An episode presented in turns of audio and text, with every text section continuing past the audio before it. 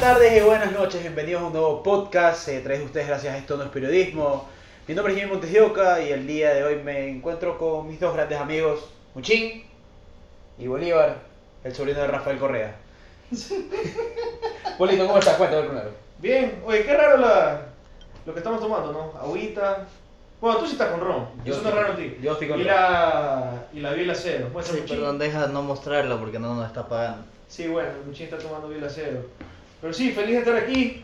Recién llegado del Espalma, en realidad. Acabamos de grabar Sin Pan ni Circo. Exactamente, si ven las cosas aquí a un lado, estábamos grabando Sin Pan ni Circo para ustedes para este domingo, que ya pasó, en teoría publiqué. ¿Cuándo publicaríamos este podcast? Lunes. El lunes. Lunes 17 de octubre estaríamos para ustedes que nos están escuchando. Esperemos llegar a los 10k. Estamos cerquita, cerquita, cerquita. ¿Pero en dónde, pues? En TikTok. Pisitito, di bien las cosas. Muchín, ¿cómo estás? Bien, loco, bien feliz porque hoy día, bueno, ya son, ya es sábado, pero ayer, viernes, regresó Blink, maricón. Buena, plena. Este, una de mis bandas favoritas de, de pequeño y adolescencia. Y por fin se, se volvieron a juntar los tres. Qué, qué, qué, qué feo a veces me, me da el, el- Estoy en el trabajo y yo emocionadote por Blink. Y tengo personas que son me sacan 5 años de diferencia. Yo tengo 26 años. 5 años y me dicen, ¿quién es Blink? Y yo, culturízate. Claro, sí, es heavy. Bueno, pero eso ya no tiene que ver tanto con la edad, ¿no? Eso ya es ya falta de cultura. No, es que ya solo es Bad Bunny ahora. Eh, Claro. Después tocamos a Bad Bunny. Hace un rato, está hablando de música. Mientras estábamos grabando todo esto de Sin Pan ni Circo, eh, mi querido amigo aquí, Luis Francisco Suez, nos tuvo todo el rato con esta canción que sale en la serie Jeffrey Dahmer. Eh, ¿Cómo se llama la canción? Me olvidé el nombre. Please don't go. Please Don't Go. ¿Se vieron la serie, por cierto? Sí, yo me vi la serie, me vi, la terminé la semana pasada. Serie muy, muy densa. Yo no conocía el personaje de Jeffrey Dahmer, eso que a mí me encanta, la historia de los asesinos seriales. Sí, sí, sí. No eres, un, sádico. no eres un asesino serial, es ¿no? sádico. No, no, no. No, qué pereza, imagínate ir a la cárcel como está aquí en Ecuador. Sí, tú no duras un día. No, pues nadie. Nadie dura un día. O sea, encima soy chiro, pues, o sea, Sí, sí, picadillo rapidito. De entrada, A lo dame. Claro. ¿qué tal te pareció la serie? Bolito. Está, eh, es un personaje súper, súper interesante porque de la mayoría de asesinos seriales que, que hay, tienen casi todos un común denominador que han tenido una infancia muy trágica. Dahmer no es el caso. Él tuvo bueno, cierto, ciertas cosas, ciertos episodios, tuvo un divorcio de los papás, eh, el papá un poco raro le enseñaba a disecar animales, Claro. pero no nada, no lo violaron, no lo violentaron físicamente muy fuerte, no tuvo eh, eh, episodios de bullying en el colegio, o sea, es, es raro, ¿no? Hablando un poco eso de, de- de la serie y de- del personaje en sí. Ya te me caes. Sí, no, tranquilo. Eh, vemos que la serie un poco te quiere mostrar esa parte de la infancia donde tal vez, de cierta manera, puede influir en, en- en su, su actuar después, ¿no? Sí. O sea, sí te lo quiere pintar un poco la serie, creo yo, o lo interpreto, no sé si estoy interpretando mal. Sí, no, yo creo, yo creo que es bastante clara la serie. Eh, por algo sí se enfatiza un poco eh, la depresión postparto que tuvo la, la mamá Claro. y la cantidad de pastillas que se metió a lo largo de el- del embarazo que Sí. tuvo de, de Dahmer. Igualmente, sí hay ciertos comentarios de todas maneras, sobre todo por parte del padre a lo largo de, de la serie, diciendo que igual era un chico un poco raro, que no sabían igual qué quería, qué no quería. Después, obviamente, en la medida que iba creciendo, ya estaba en colegio, tuvo dificultad de hacer amigos. Eh, hay también un poco el tema de la homosexualidad y la lo difícil que era para él y creo que nunca llegó en sí a salir del closet con su papá. Eh, El signo, No. después, sí. no, porque recuerdo muy claramente hay una escena que está en un diner con, con el papá y con la amante o nueva esposa, no sé bien cómo acabó eso de ahí. Vino un diner. Diner. Diner. Diner. Sí, un diner. Sí, está bien. Este, un lugar de comer. Un diner. Eh, donde le intenta decir al papá que algo, algo malo le pasaba. Eso, eso es un poco lo trágico y lo interesante de esto aquí. El man sí estaba consciente de que algo malo pasaba dentro del man. Sí, sí, sí, sí. Si era consciente de eso. Y luego el papá lo, lo entiende, porque el papá también tuvo fantasías eh, de matar personas. Evidentemente el papá nunca asesinó a nadie, pero sí, sí, sí, o sea, es un tipo, es un personaje bien, bien... ¿Y sabes, sabes lo que me hacía acuerdo ahora, hace poco, esta semana, ayer de hecho, eh, sentenciaron a Nic- Nicolás o Niklas Cruz, el tipo que mató 21 años, ma- mató 17 niños o jóvenes en una... Parkview creo que se llamaba la localidad. Sí, y lo sentenciaron a cadena perpetua, se salvó de la pena de muerte. ¿Qué estado? No recuerdo, me parece que California. No, no es California. No es California, porque en California además están abolidas las, las- de muerte. No, no las, las penas de muerte y la venta de armas de asalto. Ok. Eh, La Florida. creo que, creo, o sea, es que es Florida, creo que tiene que haber sido Florida porque Texas sí creo que está aprobada la, la Eh, pena de La pena muerte. de muerte. Deja- déjame ver. ¿Y sabes qué es lo trágico? No, Lakeland, perdón, no Parkview. ¿Sabes qué es lo trágico y lo, lo chocante de- del sistema de justicia gringo? Es que hablan todos los implicados en los asesinatos, o sea, todos los afectados, todas las víctimas. Habla el papá de la chica que mataron, el papá del chico, el chico que violaron. Y una de las cosas que dijo, dijo un, un padre de una víctima fue que estaba muy decepcionado que Nicolás Cruz no haya, no haya tenido la pena capital. Y sí, es una escuela secundaria en Parkland. Parkland. Ajá, esto es en la Florida. Sí, Florida. En la Florida, sí. Sí, sí, eso es lo que te decía. En la Florida creo que sí estaba, sí está abolida la pena de muerte. Creo, puede ser, tal vez me estoy equivocando. Pero dices un tema California. muy- En California, pero creo que en la Florida también. No, no, la Florida creo que es el estado que más mata. ¿Sí? Sí, de No, hecho está sentenciado, está sentenciado un ecuatoriano. Oscar Vélez escribió un libro de él. Este sí, se ubica. Sí, yo se lo ubico, pero el no- caso de los crímenes de Barto se llama el libro. Pero César Serrano, algo así, o apellido Serrano. Pero bueno, Pero bueno, dijiste y tocaste un tema muy interesante que sí se lo ve bastante simbolizado en, en la serie. Si no la han visto, nuevamente repetimos, véanla, es un poquito densa, sobre todo los primeros episodios. No llega a ser tan gráfica en gore, pero sí hay algunas cosas Eso es, esa parte quería mencionar. El- la serie, siguiendo con este boom de la serie, tiene creo que dos semanas en streaming, se podría Sí, decir la palabra. Dos a tres semanas. Sí, dos o tres semanas por ahí. Es muy bueno, o sea, te, te, lanza, te, te, te lanza, no solo se concentra tal vez en solo Jeffrey Dahmer o su infancia, o no, es todo, es completo, o sea, van parte por parte, tal vez cogen unos asesinatos más importantes que otros, no digo que evidentemente no todos sean importantes, sino si los que hayan reflejado muy fuertemente dentro de la vida de, de, de, de Dahmer.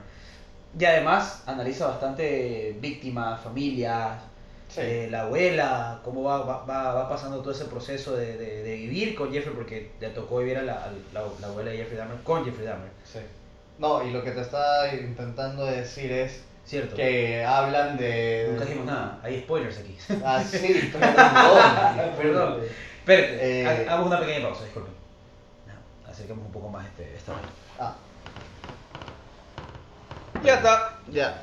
Sigamos. Eh, lo que se ve muy reflejado en la serie es, y me sigue siendo, creo que igualmente ha ido bajando poco a poco, pero sigue siendo bastante simbolizado, sobre todo en el caso de George Floyd, el racismo y la desigualdad que existe en el sistema judicial americano.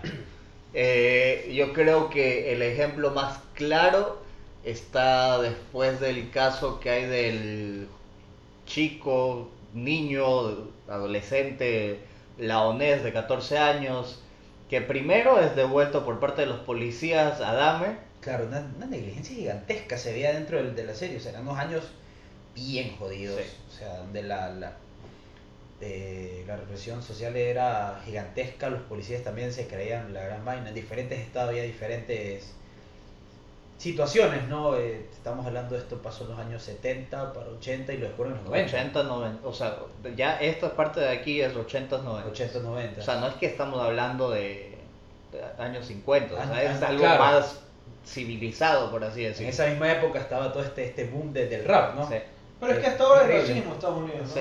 Sí, el racismo es parte y parte, sea lo que sea. Creo que lo tocamos una vez en, conversando con Andrés Crespo, ¿no? ¿Te acuerdas? Que él, Sí, sí. él- él llegó a vivir en, esta- en Estados Unidos y mencionaba de que existe también bastante racismo de parte de los negros hacia nosotros. Claro, es de lado y lado. Y que también los policías sigue pasando, actúan en, en- a favor de los blancos a- en una situación donde tal vez no, no pasa nada. Sí. Le preguntaban, creo, si al, disculpe la, la palabra, eh, allá es mala palabra, nigger, o este negro te está molestando. Sí. Sí. Sí. Sí, e- es, es jodido. Pero ¿sabes qué escena sí me chocó? Cuando ya lo están imputando a Dahmer la primera vez por porque lo había cogido a este chico al que sí se logró escapar. Sí, lo he drogado. Sí, Al creo que hermano al hermano, al hermano. al hermano, no el que murió, sino el otro que sí se salvó, este que también lo había drogado, se alcanza a escapar y el momento que le está imputando el juez, primero cuando le da la palabra al padre del chico, no le quiere entender porque no hablaba bien el inglés, entonces le pide al hijo de una manera, de una manera medio déspota que por favor hable él porque no le entiende al papá. Claro. Y segundo, después simplemente le da vía libre a, a Dahmer. Entonces son situaciones bastante jodidas. Esa es una. La otra, que justamente es el, al final del primer episodio, que pasa en la grabación en vida real de, de la negra, ¿cómo se llama? ¿La vecina? La vecina. Glenda Clifton. Lena Cleveland, que está llamando por séptima, octava vez, quejándose de que algo está pasando en el departamento de al lado, que es donde vivía Que Jeffrey. gritos, que apesta. y, y nada, o sea, no le paraban bola, no le paraban bola, no le paraban bola, no le paraban bola. Entonces, han habido varias situaciones que se ve una desigualdad, incluso se llega a tratar un poco por encima la cantidad de demandas contra el estado de Milwaukee, no, Sí, Wisconsin, Wisconsin. o sea, Wisconsin, este, Estado. que existió por la desigualdad que hubo y la mal, el maltrato que tuvo gente, como ellos dicen, de raza negra, oscura o O asiática. brown, o sea, sí. Y asiática también, porque si ustedes se acuerdan, cuando ya sentencian a Dahmer, no, cuando Dahmer estaba en juicio, muchas veces llamaban al padre de- del chico asesinado, el chico, el asiático, y le decían, lárgate a tu país, coge una balsa y lárgate. Ya eran los mismos policías. No te queremos aquí, Eso, lárgate. o sea, si es que es verídico, verídico, verídico que pasó eso de ahí, que heavy. Y eso ahí me lleva a otra escena que a lo mejor se olvidaron. Se dieron cuenta que estaban premiando al, al- simultáneamente policías. a la vecina por buena civil Muestran y dos, después a los dos policías que devolvieron al chico laonés, al asiático, el que sí murió. entremos en contexto un poco. A estos dos policías que dejaron nomás que Jeffrey Dahmer vuelva, vuelva a tener a este, este chico asiático de 14 años. O sea, qué cabeza, no revisaron ni, ni cédula de identidad, no, si en realidad era novio, porque Jeffrey ah, alegaba de que era su novio y todo esto de aquí. Bacán. Cuando ya a Dahmer lo, lo, lo capturan, todo esto, se descubre que mataba a las personas, a los policías los incriminan de que dejaron nomás estos, o sea, esta negligencia existió. Los, los quitaron un rato de servicio, volvieron después eh, y después los condecoraron. En la serie se muestra dos escenas gigantescas. A los policías que hacían todo mal, tenían estas negligencias, esto- estas, estas cosas en contra de la sociedad, condecorados en una fiesta con una todo el gala policía. importante, todo. En cambio, a Glenda Clifton, en un- una habitación normal dentro de, creo que asumo, de la estación de policía, como el mismo jefe, comisario, no sé cómo Sí, se le llamará allá. Una reunión normal, como que estemos nosotros aquí, digamos, Lucho, gracias por tu servicio a la sociedad, toma. Sí, y Esto una te da. plaquita de este tamaño, Una no plaquita. estamos exagerando. Sí, era, era eso. Eh, siguiendo un poco con, con la serie y, y- y vamos a qué tanto se aleja de la realidad. ¿Han investigado, han visto algo, algo así como que eso sí no, no, no concuerda con lo que pasa en realidad en la vida real? O la serie sí trata de darte tal cual pasó en... No, muestra bastante la realidad. eh, o sea, casi digo bastante la realidad en realidad. Pero muestra, o sea, se preocuparon realmente de mostrar lo que pasó y de dar el contexto en el cual se vivía. Yo estaba leyendo un libro, o sea, sorry que soy medio, medio olvidadizo con los nombres, pero era algo así como que el hombre que se cansó de matar, o el hombre que, ya, ya les confirmo el, el, el título, Contexto, compa. en el que déjame hablar. Disculpen la que- edad, es un poco complicado. En el que describían la personalidad de Dahmer y iba mucho con, con- con el actor, un tipo calmado, un tipo que se tardaba en hablar cinco palabras, que era más o menos como hablaba, eh, ¿cómo se llama el actor? Evan Peters. Que qué bueno, o sea, Muy buena- se muy buena actuación, Muy bien actuación, sí. Sí, muy Hay algunas actuación. buenas actuaciones de la serie, pero la de él y la del padre para mí son las mejores. Eso, eso es lo que quería recalcar de la serie. Para mí la serie se divide prácticamente en dos partes. Las primeras donde vemos la, cómo se empieza a crear este personaje de Jeffrey Dahmer y toda su, su adicción por no matarlos, porque él mismo en una entrevista aparte, ya fuera de la serie, él menciona de que su, su Lo que menos disfrutaba era menos le matarlo. gustaba era matarlos en realidad, sino ya lo que pasaba después. Estar con ellos, el man los mataba, decía de que los mataba porque quería que se queden con él. El hombre que no mató lo suficiente, recomiendo el libro, yo no lo he terminado aún. Tú dijiste un nombre completamente Sí, contrario. es que, es que hay algunos de Dahmer. Que se cansó de que se cansó de matar. Es que hay algunos libros de Dahmer. Hay algunos libros de Dahmer. ¿Ya te leíste del papá? No, No. no lo encontré. ¿No? No lo encontré. ¿Habrá sido eso real o no? Esa puede ser una cosa. No, Ah, sí, sí escribió un sí libro. escribió un libro. Eso sí, o sea, sí hay, pero no, no lo encontré. No lo encontré. Ese, ese es otro personaje que, que te da para pensar mucho, ¿no? El personaje del papá. Qué duro tiene que ser ser padre y que te salga un hijo así, o sea, un hijo psicópata. Sí. O sea, qué difícil cuando tú en realidad. No sé si hay culpa del padre en cómo le salió el hijo. Yo creo que no. Mira, a ver, yo creo que si hay... No, no, a ver, nadie le puede echar la culpa ni al papá ni a la mamá, que es lo que igual alegan ellos, o sea, no es culpa nuestra. De que hubo bastante negligencia por parte de los papás, creo que sí, y que se lo dejó un poco de lado al hijo, creo que sí. Obviamente también en esas décadas no existía mucho el tema de salud mental y todos estos estudios sobre salud mental. E incluso hay una escena donde la diagnostican a la mamá de Jeffrey Dahmer con depresión postparto y decían nosotros en, hace 10 años, 15 años No sé ni siquiera sabíamos que esto existía, pero eso era lo que le pasaba a usted.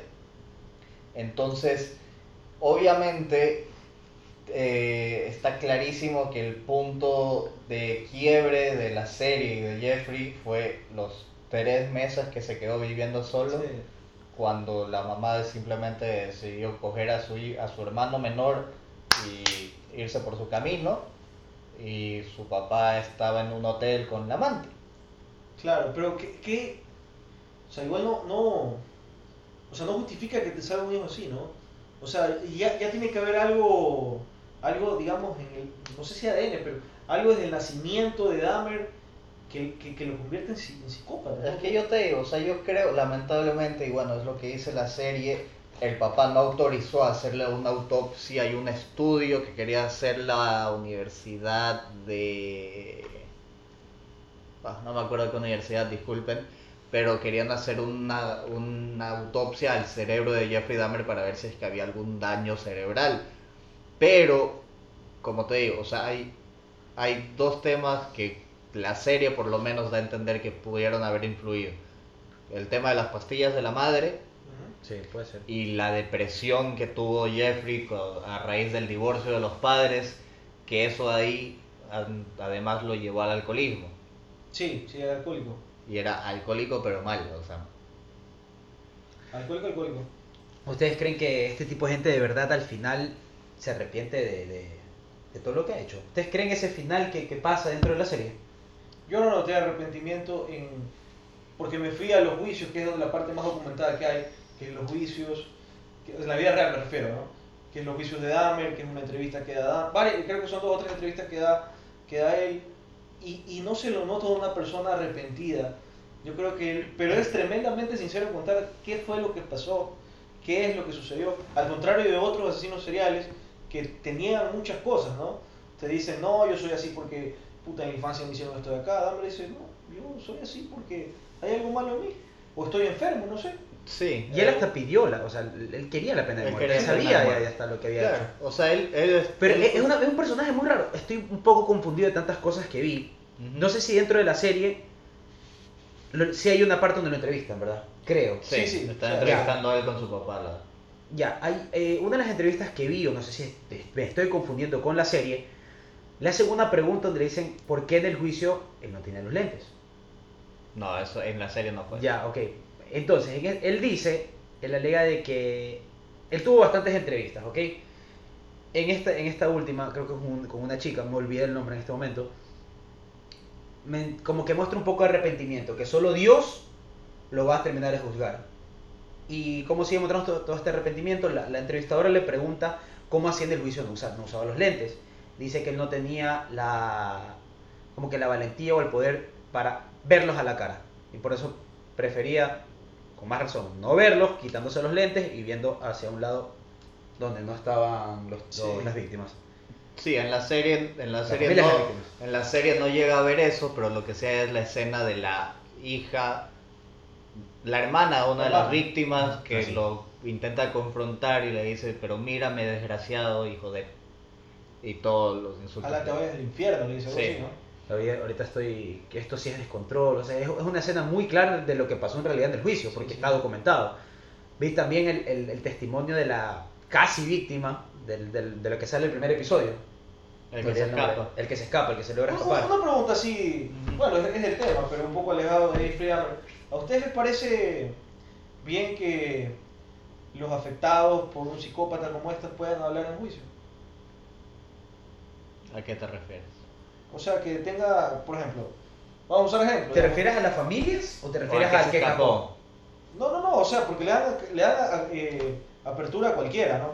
A cualquiera que quiera hablar de los afectados, en general. O sea, pero que, por ejemplo, a ti, a tu hijo haya sido víctima de este man. Ya. Y te digan, puedes hablar en el, estra- en, en- en el estrado si quieres. ¿Ustedes les parece bien eso en el sistema de justicia americano? Mexicano. O sea, les gustaría... A ver, tiene sus pros y tiene sus contras, obviamente. Eh, pros porque igualmente estas personas han sido afectadas y tienen el derecho de expresar sus sentimientos y lo que han vivido y todo lo que les ha causado a esta persona.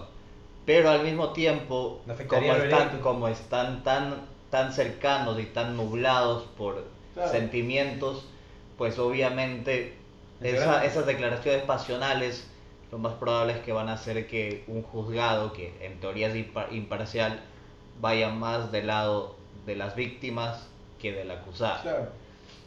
Es más, obviamente yo creo que tantas declaraciones hubieron que no se les pasó ni por encima llegar a darle algún diagnóstico de salud mental y de locura a Dahmer y enviarlo a un...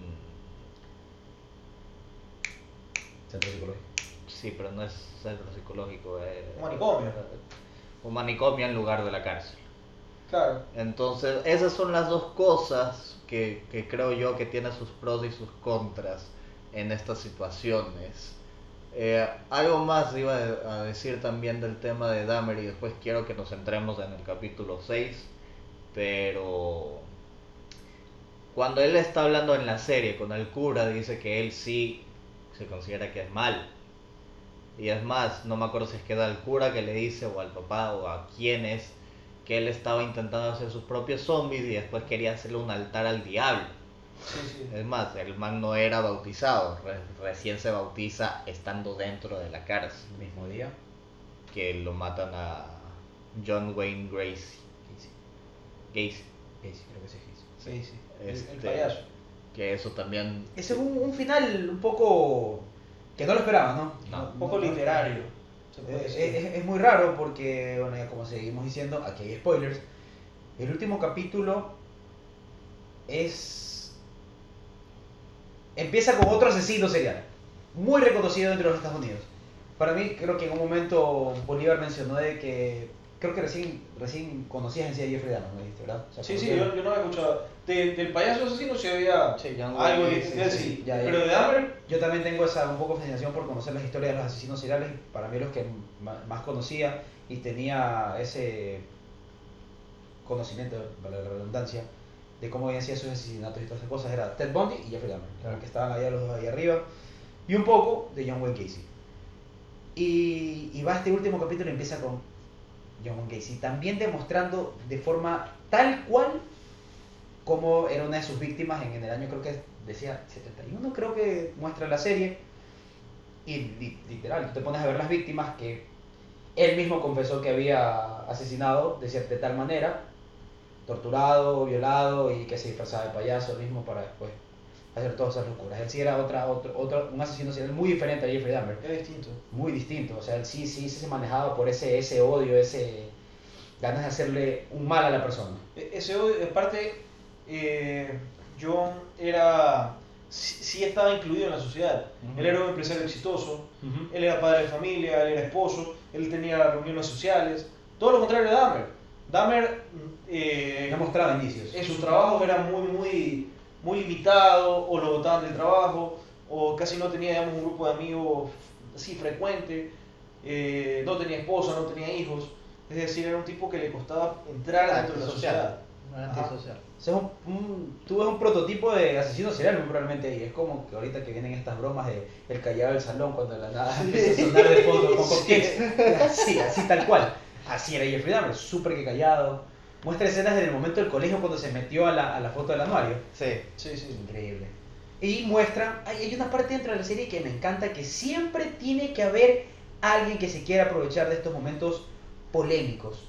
Muestra un- una escena donde el padre está viendo un programa de estos donde hablan afectados y sale un supuestamente amigo, Amigo. del colegio de Jeffrey Dahmer. Eh, y que, pero cambiaba completamente la historia de que si eran amigos, Jeffrey Dahmer no tenía ningún amigo, de que se conocieron en la vaina del anuario, él nunca estuvo en- dentro del- de, de formar lo del, lo del anuario del, del- del colegio, de que intentó abusar de él en el colegio, cosas, o sea, y, que él había- y que el papá abusaba sexualmente de Jeffrey. Exactamente, cosas, o sea, nada que ver y donde existió entrevistas donde Jeffrey Dahmer mismo decía de que él nunca tuvo ningún episodio catastrófico dentro de su vida, de que diga, por esto me fui de, de esa Sí. manera, o sea, no, él, él mismo lo dice. Es, es, es lámpara como siempre hay personas que se quieren aprovechar de estos, de estos momentos polémicos dentro de la sociedad, ¿no?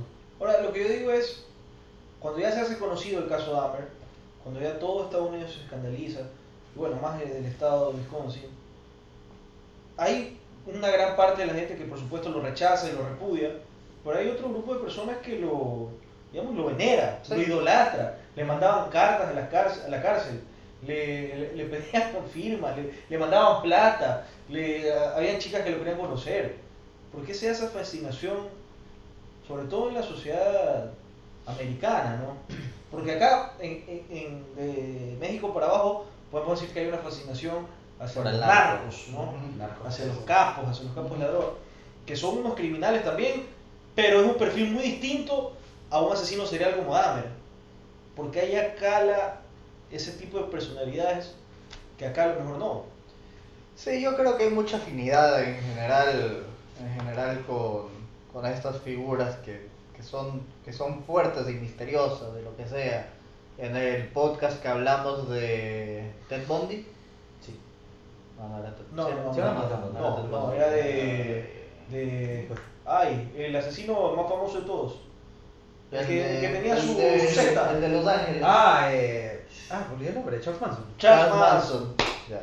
Es la hora, es la Sí. hora. Eh, Disculpe, por si acaso son. Exacto. Vamos a estar como Stephen Spin. Sí. Son las 12 de la noche con 43 minutos y 10 segundos. 11, 11. Eh, o, sea, o sea, son figuras que igual, o sea, son fuertes, loco. Y, y, y obviamente, o sea, Estados Unidos es un país tan grande, donde hay tantas huevadas. No, pero a ver, pero, pero- pero espérate algo, espérate algo. A ver, Bolívar pone ejemplo de que aquí nosotros tenemos una teoría de fascinación o ¿De de, qué de manera fascinación por los por? Pero yo no les enviaría una carta. Pero te aseguro que mucha gente se le enviaba cartas a Pablo Escobar. Claro, hay una fascinación hasta ahorita por Pablo Escobar. Pero son gente que los ayudó. Pero, Jeffrey Dahmer no ayudó a nadie, mató a gente. pero aquí, o sea, a lo que voy es, del muro para abajo, no hay una fascinación por Garavito, por el monstruo de los Andes. No, No, no hay, pues no, no hay, no hay. por, no sé, por Camargo. no sé. Porque no hay, no hay, no existe. Ya. No Pero, sé. pero allá sí, yo creo que en el caso de Dahmer hay varios factores, ¿no? Hay gente en Estados Unidos que, que está mal de la cabeza y que no ve mal de que un tipo asesine negros o asesine asiáticos, hay temas raciales ahí es que por ahí creo que va la cosa. Ajá, O sea, yo creo que hay mucha gente que sí lo idolatra porque creían que lo que él estaba haciendo era por algo de white power y de racismo y de segregación contra los negros y los, los inmigrantes que están en nuestro Bueno, país sí. y bla, bla, bla. La ignorancia es grande, ¿no? Se puede, hasta la pueden tergiversar nomás para crear un tipo de, de culto o cosas así. Sí. Entonces es jodido, pero quiero que hablemos del capítulo 6 de la serie, que para mí, si es que no quieren ver toda la serie, porque la verdad no les atrae el tema, por lo menos sí dedíquenle el tiempo al capítulo 6. Y les vamos a explicar por qué. El capítulo 6 es uno de los episodios de televisión que yo he visto que más me ha impactado. ¿Y por qué? Porque dentro de las víctimas que tuvo Jeffrey Dahmer, hubo uno que sobresalió, a mi parecer, que era un Tony Hughes. Chico, Tony Tony, eh, afroamericano, que era sordomudo. Entonces, es un capítulo que literalmente le da toda la vuelta a cómo va la serie. Es un capítulo donde casi que no hay sonido, porque en la actuación de los personajes se comunican ya sea o por lenguaje de señas o porque el actor afroamericano podía solamente escribir lo que iba a decir. Una buena serie siempre se basa en tratar de explicar bien todos los, los personajes, ¿no? Y esta serie lo hace perfecto. Eh, un, una víctima de que aparece de la nada en un episodio donde está desde su parto, porque sí, literalmente, el episodio empieza con el parto de, de Tony Hughes. Hughes creo que es el apellido. Bueno, Tony, digamos, nomás. Hasta bueno, cuando le diagnosticaron de que era sordomudo y todo esto, siguió su- viviendo su vida, sus momentos con, la- con la familia, hasta que ¡pum! llega a conocer a Jeffrey Dahmer. Todo ese lapso pasó creo que 15 minutos nomás, de una hora de episodio, y te enganchó. De ahí vamos a cómo fue la conexión con Dahmer, cómo hasta después terminó siendo víctima de él, y, y demuestra todo, todo cómo Jeffrey Dahmer literalmente quería que las personas estuvieran con él siempre. Tenía esa, esa, esa, esa, esa- ¿cómo es la palabra? O sea, Obsesión. Obsesión. Sentía... Y apegamiento. apegamiento. O sea, no quería, no de quería. apegamiento. Gracias por, por la palabra. Que- Sí, querían literal. poseerlo. El tema de, de Dahmer con las víctimas, más que, más que un tema sexual, era de Control. de, de- de control, de poseerlos. Él decía de que los quería tener, no los quería matar en realidad, que los quería Solo no tener en quería un modo zombie para que hagan lo que él quiera. Sí, Por eso es que empieza a hacer este tipo de, de- de cosas de los zombies. sí. Era un rayado completo. Sí, pero es, es un episodio muy fuerte porque además no sé si es que en serio habrá sido así, obviamente es complicado saber la intrahistoria de cómo fue la relación entre los dos, pero dentro de la serie lo intentan mostrar como que Tony estaba encontrando en serio la manera de hacer que Jeffrey cambie y cambie para bien. Es más, Jeffrey, que esto no hemos contado, el man drogaba a sus víctimas para que no sufran y poderlos matar o hacer las cosas que él hacía sin que ellos sufran. En la serie lo pintan como que el man dos, tres veces tuvo la oportunidad de drogar a Tony, pero se abstenía de hacerlo porque Tony se comportaba de una muy buena manera, intentaba hacer que ya no beba tanto.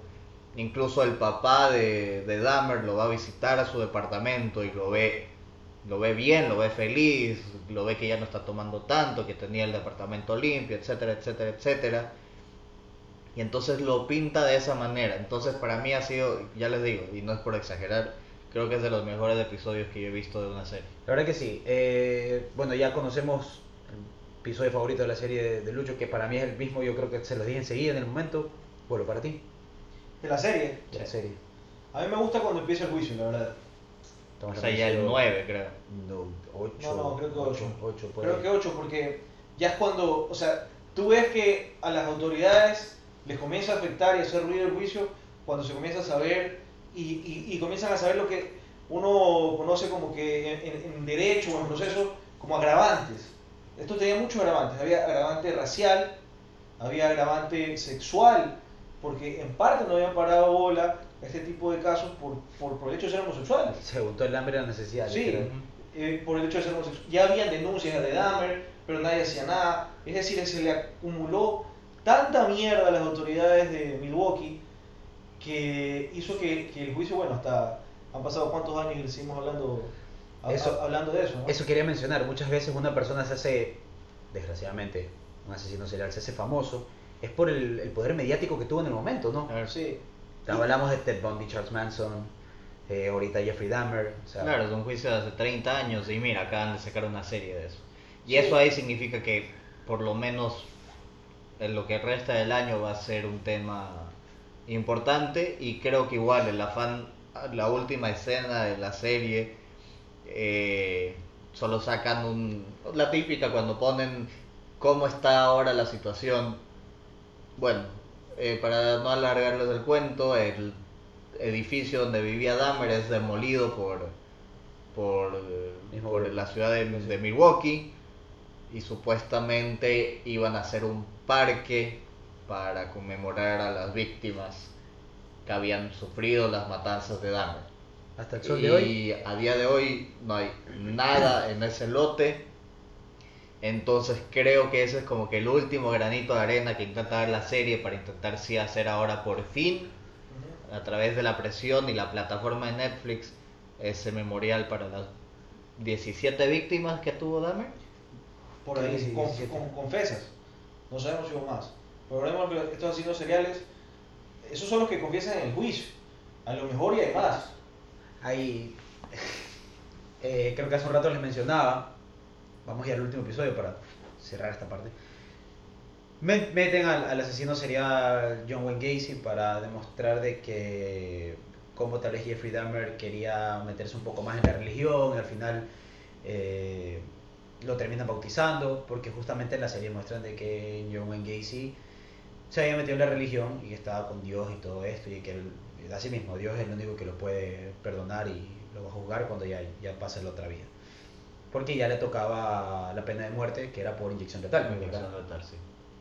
Y cómo tergiversan un poco porque dicen que en realidad o sea, John nunca, nunca estuvo arrepentido de, su- de sus- de sus pecados. Y muestran el último momento de John Wayne Gacy como un... ah, sí, eh, bueno, ya, ya me voy a, a mi destino. Mis últimas palabras, ah, sí, kiss my ass. Ves en mi trasero. Cuando no fue así. Fue mucho más denso. Fue... No sé si me censuren por decir esta vaina fue, eh, a ver, ¿cómo, cómo era la, la frase? Me olvidé, disculpen, No en este momento. arrepentido de nada. No estoy arrepentido de El hecho nada. de mi Ah, partida no va a hacer que regresen. algo así. exactamente. Eh, hagan lo que hagan, no va a hacer que todos los, la- la- los, los- los muertos regresen, o las víctimas que tuve regresen. Así que ves en mi trasero. O sea, como con odio y con desprecio. Kiss my ass, que es una expresión muy gringa, ¿no? Sí. Así, kiss my ass. De ahí sale la frase que usan para, para la serie. Y bueno, también a Jeffrey Dahmer lo demuestran un poco como que estaba arrepentido y todo esto, pero ahora vamos a cómo lo terminan asesinando a, a Jeffrey Dahmer, que justamente es una persona condenada a cadena perpetua, un afroamericano mismo, que está en cadena perpetua por asesinar a dos personas. Si no estoy mal, era porque lo habían despedido de un trabajo y se enojó con los jefes, fue para allá, quiso reclamar un poco de dinero, le lanzaron 15 dólares nada más, les disparó. Perfecto. eh, pero las dudas siguen existiendo que por qué justamente mató a, a Jeffrey Dahmer. Alegan en la serie de que fue porque sintió de que Dios le, le- le llamaba para que sea como un tipo de vengador. Y los vengadores, a los Juanitos de la y además al- pueden alegar por el tema racial, más que nada, porque muestran en la serie mismo que él investigó justamente mata a do- a dos personas que estaban condenadas a a cadena perpetua. Era Jeffrey Dahmer y la otra persona era un- uno que asesinó a su esposa eh, después de cinco puñaladas. La historia de, este otro, de, esta, de esta otra persona que asesinaron Sí. era un empresario a sí mismo y un día no, no, no se sabe, no, no investigué bien el porqué en realidad. Apuñaló a su esposa cinco veces y quiso, también- a... quiso, quiso primero suicidarse, se apuñaló a sí mismo, como sobrevivió, quiso incriminar a, a dos afroamericanos que en su puta vida lo había visto. ¿Cómo lo descubren después?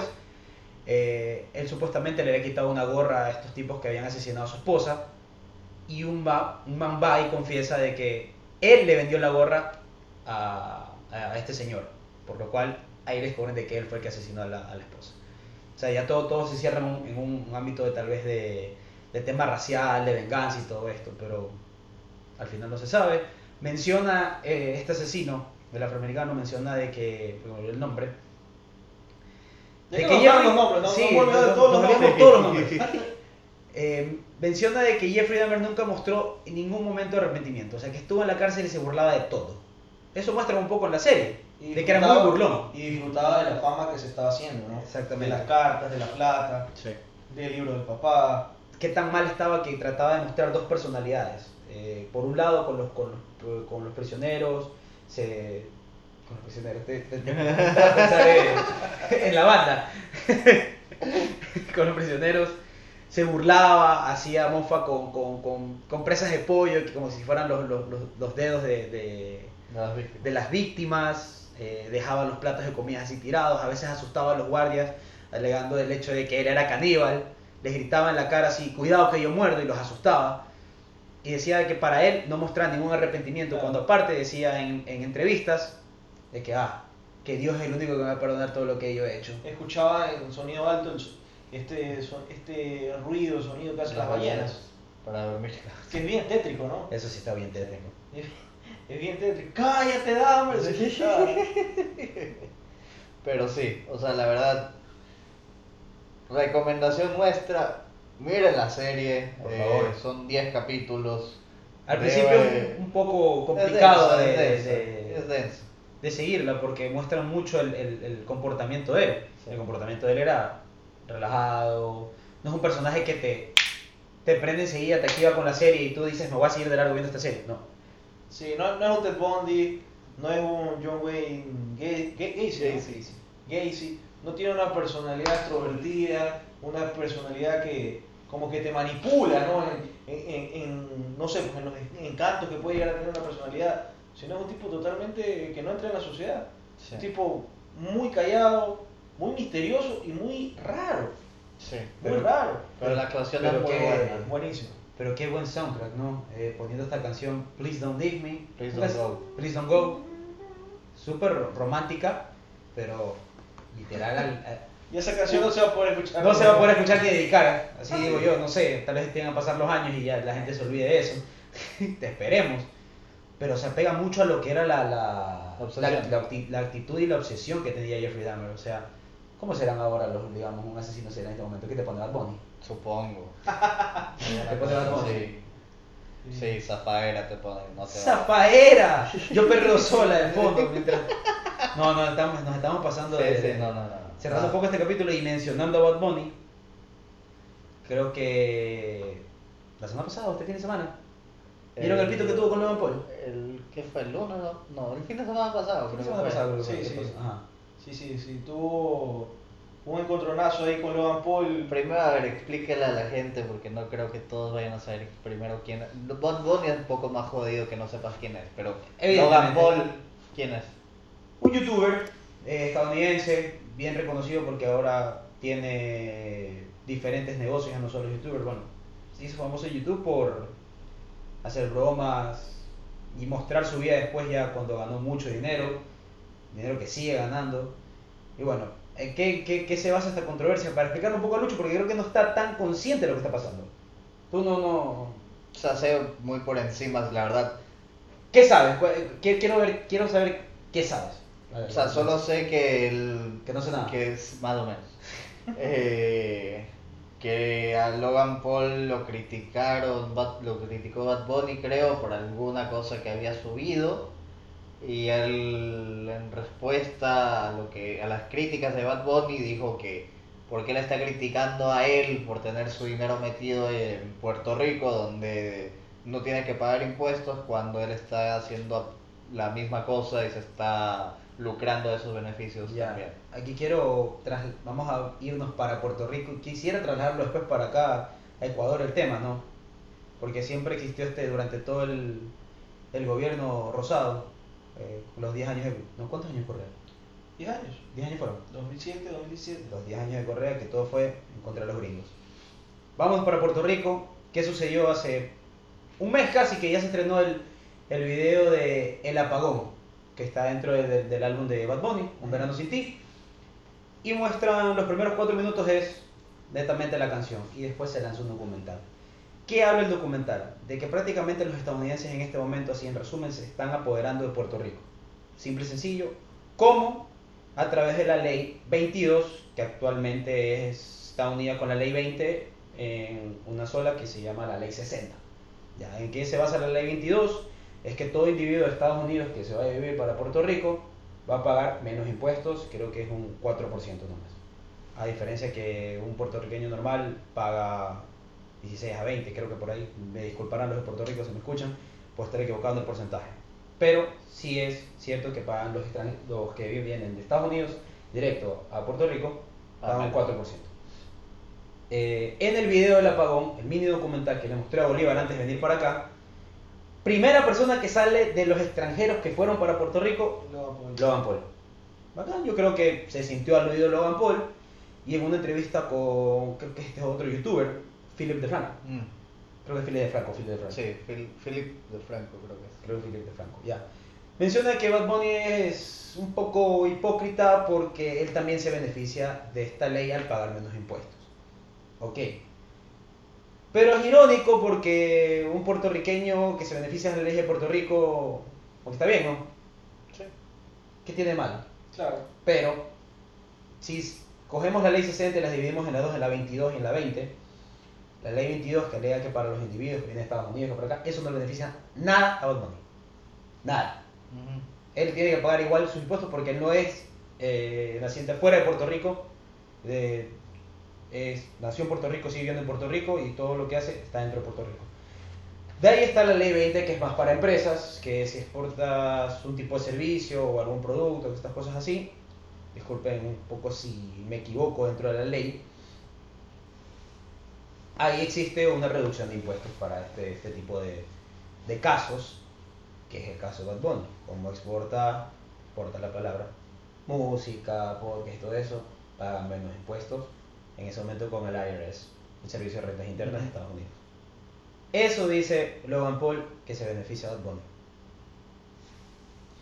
O sea, ¿Tiene razón Logan Paul? En parte. Pero ¿tiene algún problema Bad Bunny por hacerse tan famoso y darle música a Estados Unidos cuando la ley ya está creada así dentro de Puerto Rico? Cuando él especifica que la, con la que tiene el problema es la 22. no, a mí, a mí me parece que Logan Paul estaba enojado porque lo expusieron. Lo expusieron y lo pusieron, o sea, Bien feo. bien feo, pero a ver, para, para hablar de esto yo creo que hay que hablar un poco de la problemática de Puerto Rico, que, que, que está en ese mini documental y que para mí es uno del... O sea, Estados Unidos siempre ha hecho eso, siempre. Si tú te vas a lo que hicieron en Cuba, por ejemplo, antes de los Castro, ellos iban y se... Explícale Lucho lo que pasa en el, en el- en el documental, no sabe bien.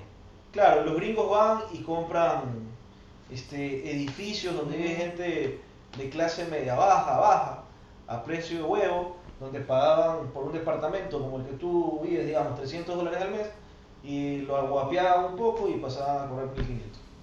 Entonces, hicieron plata con bienes a través de, de, de apoyo implícito del gobierno de Puerto Rico, que muchas veces recibió plata de estos empresarios estadounidenses. Evidentemente los empresarios van directamente a Puerto Rico gracias a esta apertura Claro. de, de- la ley, la ley 22. Pero esto siempre ha hecho Estados Unidos. Si tú te vas a Cuba, antes de los Castro, los gringos, ¿qué hacían? Los gringos se adueñaban de las haciendas o de las empresas azucareras y trabajaban y hacían trabajar a los cubanos en condiciones de casi que semi-esclavitud. Los Deplorable. gringos siempre han hecho eso.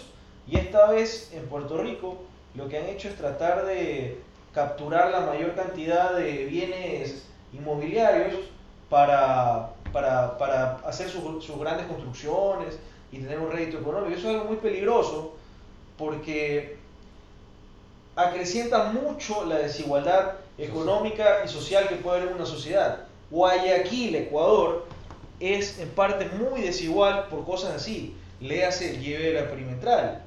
¿Ok? ¿Por qué? Porque, claro, tú haces una carretera de 8 carriles, tú sabes que los terrenos que están a los lados van a ser terrenos que van a costar, o sea, lo que sea que construyes ahí va a tener su valor. ¿Quién se adueñó de esos terrenos? Para poner un ejemplo en, en Guayaquil. Porque claro, la, la carretera, la, la perimetral está usando dinero público, es decir, dinero de todos. Y claro, ese, esa construcción genera valor a los terrenos de al lado con dinero público, pero ese dinero que está generando esa construcción no la estás distribuyendo a todos, ¿no? Pero sin embargo, ese, ese valor que estás obteniendo tú, sí la generó la sociedad. Entonces, acrecienta mucho la diferencia económica y, y social que puede crear Puerto Rico, que ya se ve. En el documental se ve de que un puertorriqueño no...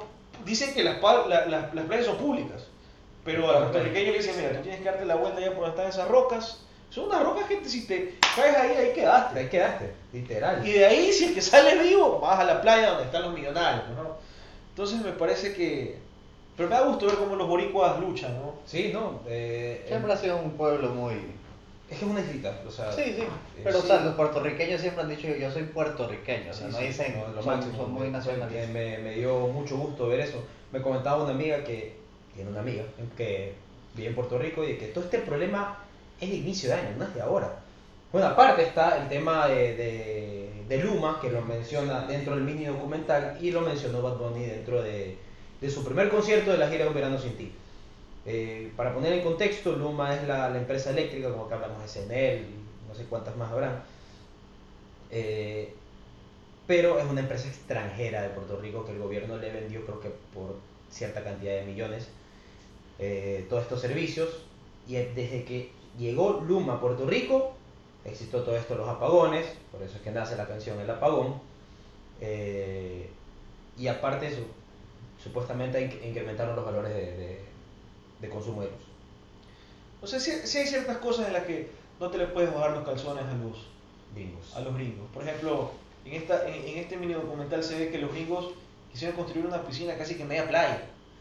O sea, algo absurdo. Y era una zona donde vivían tortugas. ¿Tú te imaginas una empresa ecuatoriana queriendo construir una, una piscina en plena playa gringa?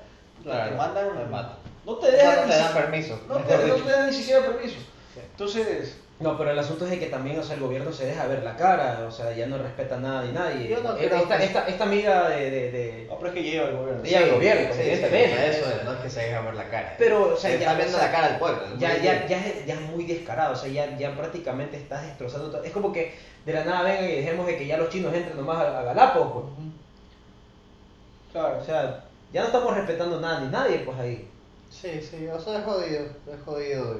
Obviamente siempre va a haber un poco la, la, la disputa de, bueno, pero es inversión, que esto de aquí va a acabar generando plazas de trabajo y bla, bla, bla. bla Y eso es lo que quería llegar, vamos a trasladarlo un poco acá. Tanto que decimos esto de la inversión extranjera y todas estas cosas. ¿Podría pasar algo así, de, de que vengan empresas y nos quieran pagar huevada por hacerle sus, sus servicios? Con Lazo todo es posible. O sea, sí. Que regrese tu tío nomás, entonces. No, no, no, no. O sea, no creo que. No, pues es que si con Lazo vienen los gringos, con Correa vienen los chinos. Sí. Co- Claro. Pero yo sí veo, por ejemplo, un terrenito ahí mal parqueado en una playa de Ecuador a precio de huevo, que alguien lo coja y después, claro, haga y, y- y genere valor a través de un precio muy bajo, muy, muy bajo al, al erario público, ¿no? Yo sí veo pasando eso aquí, aquí, aquí en Ecuador. O sea, eso sí, sí- sí sucede, sí sucede, Puede pero quedándose aquí, ya sería más lámpara de que personas ya extranjeras, como lo mencionan dentro de, del, del mini documental, como lo dicen en Puerto Rico, o sea, ya, o sea, no somos nosotros los que nos estamos adueñando, son otras personas de afuera. No, no, no es como que digamos, bueno, construyeron un, un hotel aquí, me están viendo la cara, pagamos un poco más, pero bueno, me pagan algo más o menos bien y todo está bueno. No, y, Bueno, y que- es, y es ecuatoriano mismo, no sé, pues Álvaro Novoa o la, misma Isabelita. Bueno, es que no toda inversión es buena. Claro. O sea, no, no todo tipo de inversión es buena.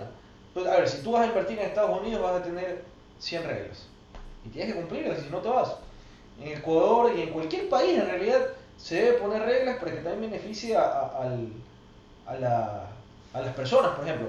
Está bien, si en el caso de Puerto Rico, digamos, cobran menos impuestos a los gringos, pero decir, a ver hermano, ya, yo te cobro menos impuestos, pero tú con tu empresa, toda- todos los trabajadores tuyos van a ser puertorriqueños y va- vas a tener que ponerles un seguro y vas a tener que, ¿sabes qué? Salario, por lo menos el salario mínimo de Puerto Rico. Sí, y ahí está bien, está 10 años sin impuestos. Ese tipo de cosas, bueno, está bien, ¿no?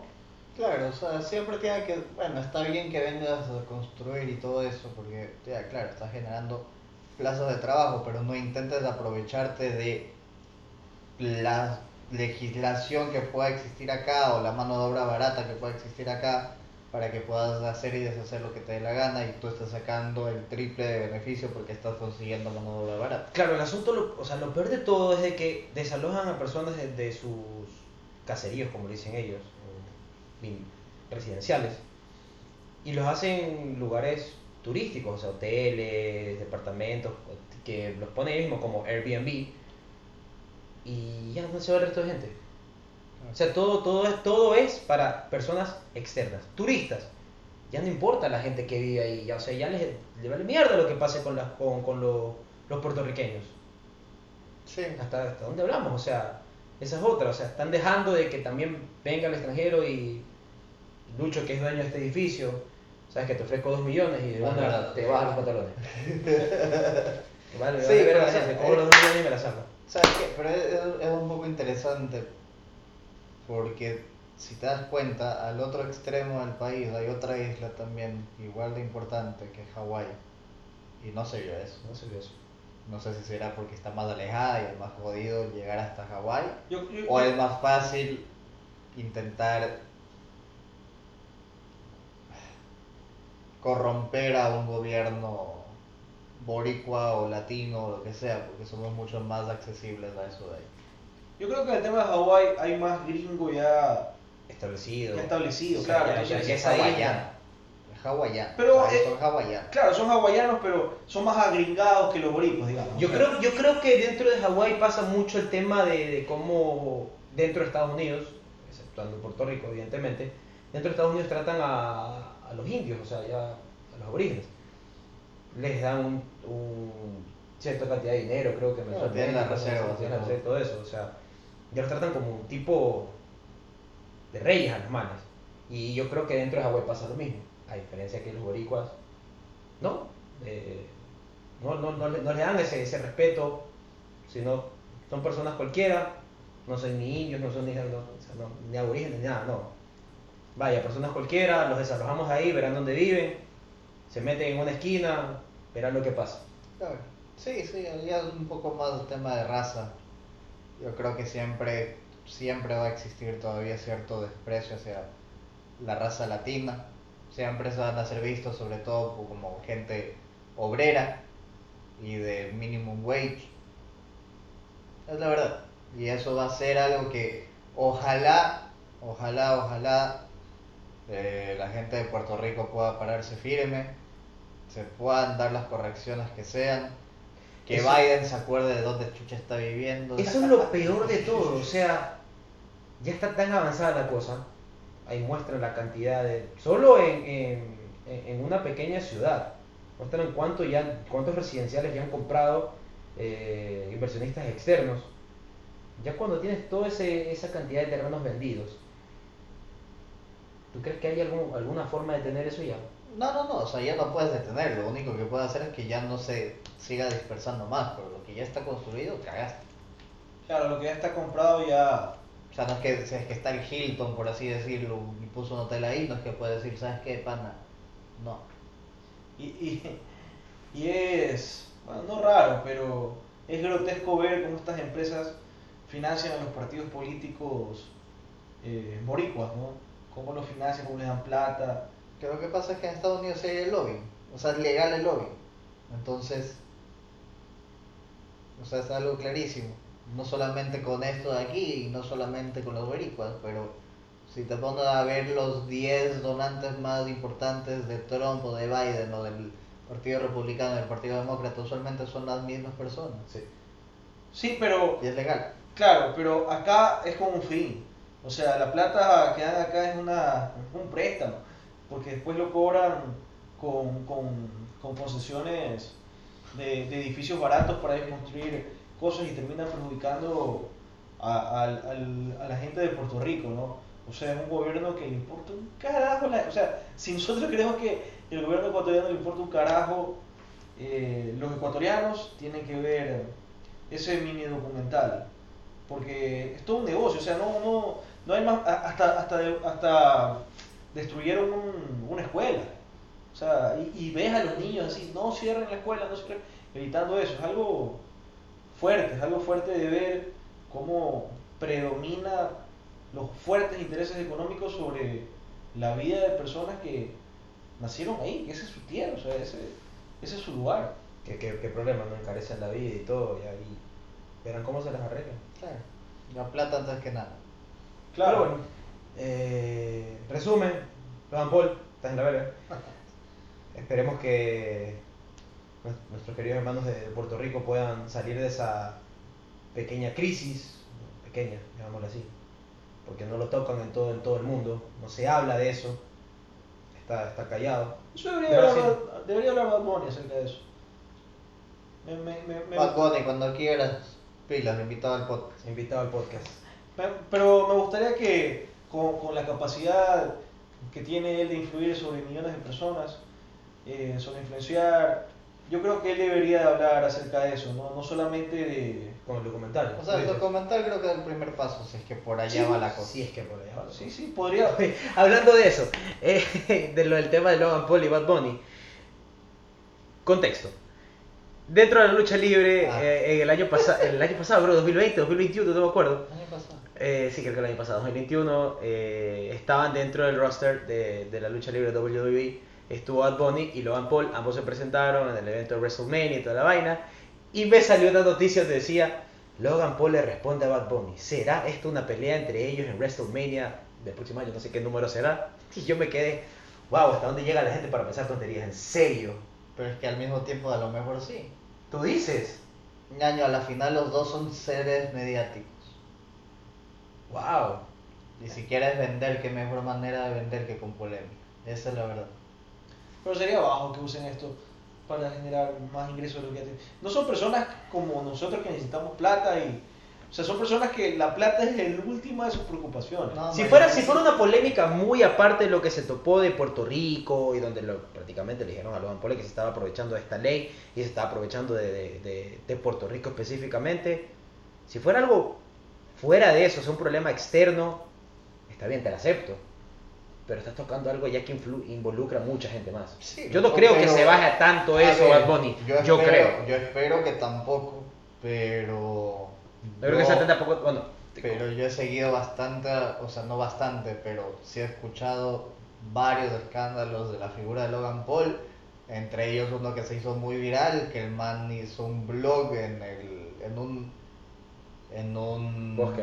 bosque de suicidios japonés que O sea, es verdad. bajaron el... Sí, de Logan Paul sí lo veo venir, evidentemente, a él sí no le importa. Porque no es su gente, no, el man no creó el, el- el- escándalo ni nada. El man le debe valer. Si viene Triple H y viene Stephanie McMahon, ahorita dueños, se podría decir, dueños del, de WWE, le dicen, ¿sabes que Hagamos esto una historia dentro de, de, de la lucha libre?". Él lo va a hacer. Él lo va a hacer. Él lo va a hacer, se va a bajar los pantalones por la cantidad de dinero que le den. Y ni se saca la madre por, por, por la lucha libre, no como Bad Bunny que se dio buena pelea. Muy buena pelea. Oye, Pero es un tipo peligroso Logan Paul para culturalmente hablando. ¿no? O sea, es jodido que una persona... Pero es que eso es lo que estamos viendo. O sea, hay gente que gana muchísimo dinero, que tiene plataformas que antes eran impensables y que puedes hacer lo que quieras. Y tienes igualmente a 30, 35 millones de cojudos Claro. que comen y beben cualquier palabra que digas tú y te veneran como Dios. O sea, eh, y se ve no solamente con Logan Paul, pero con Bad Bunny también. O sea, son figuras y con el mundo como está ahorita conectado y con las redes sociales y todo eso, o sea, ya son unas bestias. Ellos, ellos solo son unas bestias Claro. mediáticas que a veces no se dan cuenta del poder que tienen ni cuánto influye las cosas que pueden decir o hacer en el día a día. Eso es verdad. Eh, justamente veía un- una persona hablando sobre justamente ese tema y decía, podemos estar aquí analizando lo que querramos, pero cualquier persona va a escoger el bando que quiera. Así digamos que uno es porque el otro. No, sí, sí, pero me parece que, a ver, porque una persona tenga millones de seguidores, no está siempre en lo correcto. Puede ser que en realidad la mayoría de veces... Personas coherentes como tú y yo, pues, pero gente tonta, pues Sí, que... no, hay gente que los tiene y No, no, es que- literalmente, es que- así como son amantes de Jeffrey Dahmer, son la- es la misma huevada. Es que justamente a, a eso iba, ¿no? De que Eso parece cambio de banda. es es súper peligroso este tipo de, de personajes, ¿no? Que, que lo sigue tanta gente, pero que tiene es, es muy vacío en su contenido O sea, es. Y, y, y opina y habla de cualquier cosa como si supieran, en realidad no saben un carajo. Como Y me parece, y me parece que. No, no. Y me parece que la gente con pensamiento crítico, sobre todo, debe de, de analizar bien este tipo de personajes, ¿no? Y, y tratar de, no sé, pues con algún tweet, algún video, tratar de rebatir alguna idea que esté mal de él. O sea, en este caso hablo de Logan Paul, ¿no? Claro. Pero de cualquiera, ¿no? No, no siempre estos referentes de millones de seguidores, no, no, no, no quiere decir que siempre tengan la razón. Sí. Bueno, so, me voy a parar otro Stephanie Pin. Son la, es la 1 de la mañana con 20 minutos y 10 segundos, 11 segundos, 12 segundos. Y quiero saber nada más, muchachos, unas palabras para nuestras queridas personas que están viendo, nos escuchando. Sí, viendo, escuchando. Muchas gracias por vernos y escuchar. de escucharnos. Ahí, um, sí, este mes vamos a tener un podcast más acerca de, bueno, algún tema eh, que se nos ocurra y ahí nos vamos a poner en modo mundial, ¿no? Depende, depende, depende de qué pasa igual en el mundo. Hay cosas. Claro, pues si se desata la tercera guerra mundial y se sí. jode el mundial, Que estamos ahí, maricón. que se toma ahí. si Putin declara la guerra mundial, ya, ya nos el, se acabó el mundial. pues. Ya, ya no hay mundial, ya no hay nada. Claro, hasta ahorita supuestamente mi querido pana de Bielorrusia que dijo de que el Lukashenko. Que me acuerdo que dijo en pandemia que el COVID se vence con vodka. Perfecto, un crack. Bueno, que alega ahorita de que Ucrania está preparando terroristas para atacar a Bielorrusia, que esto y que lo otro, se va a meter a la guerra. Sí, sí. Eso es su alegación. No, Putin dijo, si Ucrania se mete en la OTAN, tercera guerra mundial. Ya está, dicho. Entonces, bueno, gracias por escucharnos, por vernos. Vamos a tratar de, de tocar más temas futbolísticos ahora que se acerca el mundial. Estamos a 36 días, 35 días. Los días más importantes para un hombre. Exactamente. Entonces, nos vamos a- de ley nos vamos a meter eh, Un poco más de lleno. de con lleno al mundial. De lleno, de lleno al mundial. Ahí, si pueden ver, está el, El álbum. el álbum que lo está llenando este señor. Y sí, escríbale, escríbale para que Sí, el las repetidas, porque tengo un culo de repetidas, por favor. Así que nada, paso por, mi- por mi lado. Muchín. Eh, no, de nuevo, o sea, gracias por escucharnos, por aguantarnos, por compartir con nosotros, por el apoyo que nos han enseñado en redes esta última semana. Eh, algunos cortes del y Circo le ha ido muy bien, a los del podcast también. Esa interacción que tenemos con ustedes siempre nos gusta. Así a veces no estén de acuerdo con lo que decimos. Agradecemos mucho el apoyo y que nos compartan y todo eso. Em, si quieren que hablemos adicionalmente de otra serie o lo que sea, por favor, déjenos en los comentarios o en nuestros cortes. Nos ayuda muchísimo porque también nos lleva a nosotros a, lle- a llevarles a ustedes el contenido que ustedes quieren ver, no solamente lo que a nosotros se nos ocurre que chucha, a lo mejor si quieran escuchar. Entonces, por ese lado, chévere. Eh, bueno, cuando ya hayan escuchado este podcast, ya está sin pan ni circo, si es que no lo vieron el día domingo. Eh, seguimos con el tema del municipio, se vienen un par de videos estas semanas. Eh, seguiremos con el podcast, eh, ya entramos en fiebre del mundial. Si es que no han visto todavía el comercial que hizo Pepsi con Messi, con Pogba y con Ronaldinho, vayan a verlo, vale la pena. Muy bueno. Y pues nada, gracias mil siempre. Chévere. Eh, por mi parte, agradecerlos nuevamente. Cada uno agradece, me toca a mí también. por escucharnos, vernos, aguantarnos, hablando aquí. Tratamos de traerle las noticias como que más importantes y que podamos también traerlas acá a Ecuador para escucharlo, para que nos escuchen y bueno, que de otros países también nos apoyen, no sé. Dentro de Latinoamérica se vive una, una realidad muy parecida y creo que escuchar opiniones de diferentes países es, es mucho más importante. Tenemos la ventaja del idioma. Sí, la ventaja del idioma. Como ahorita trajimos lo de Puerto Rico para acá, eh, analizar un poco lo que sucede allá y qué podría un poquito pasar acá.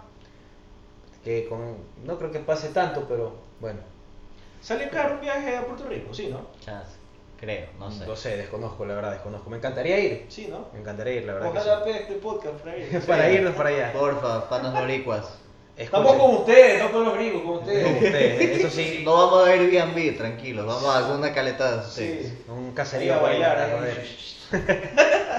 Muchas gracias. Recuerden, esto no es periodismo. Hasta la próxima. Chao.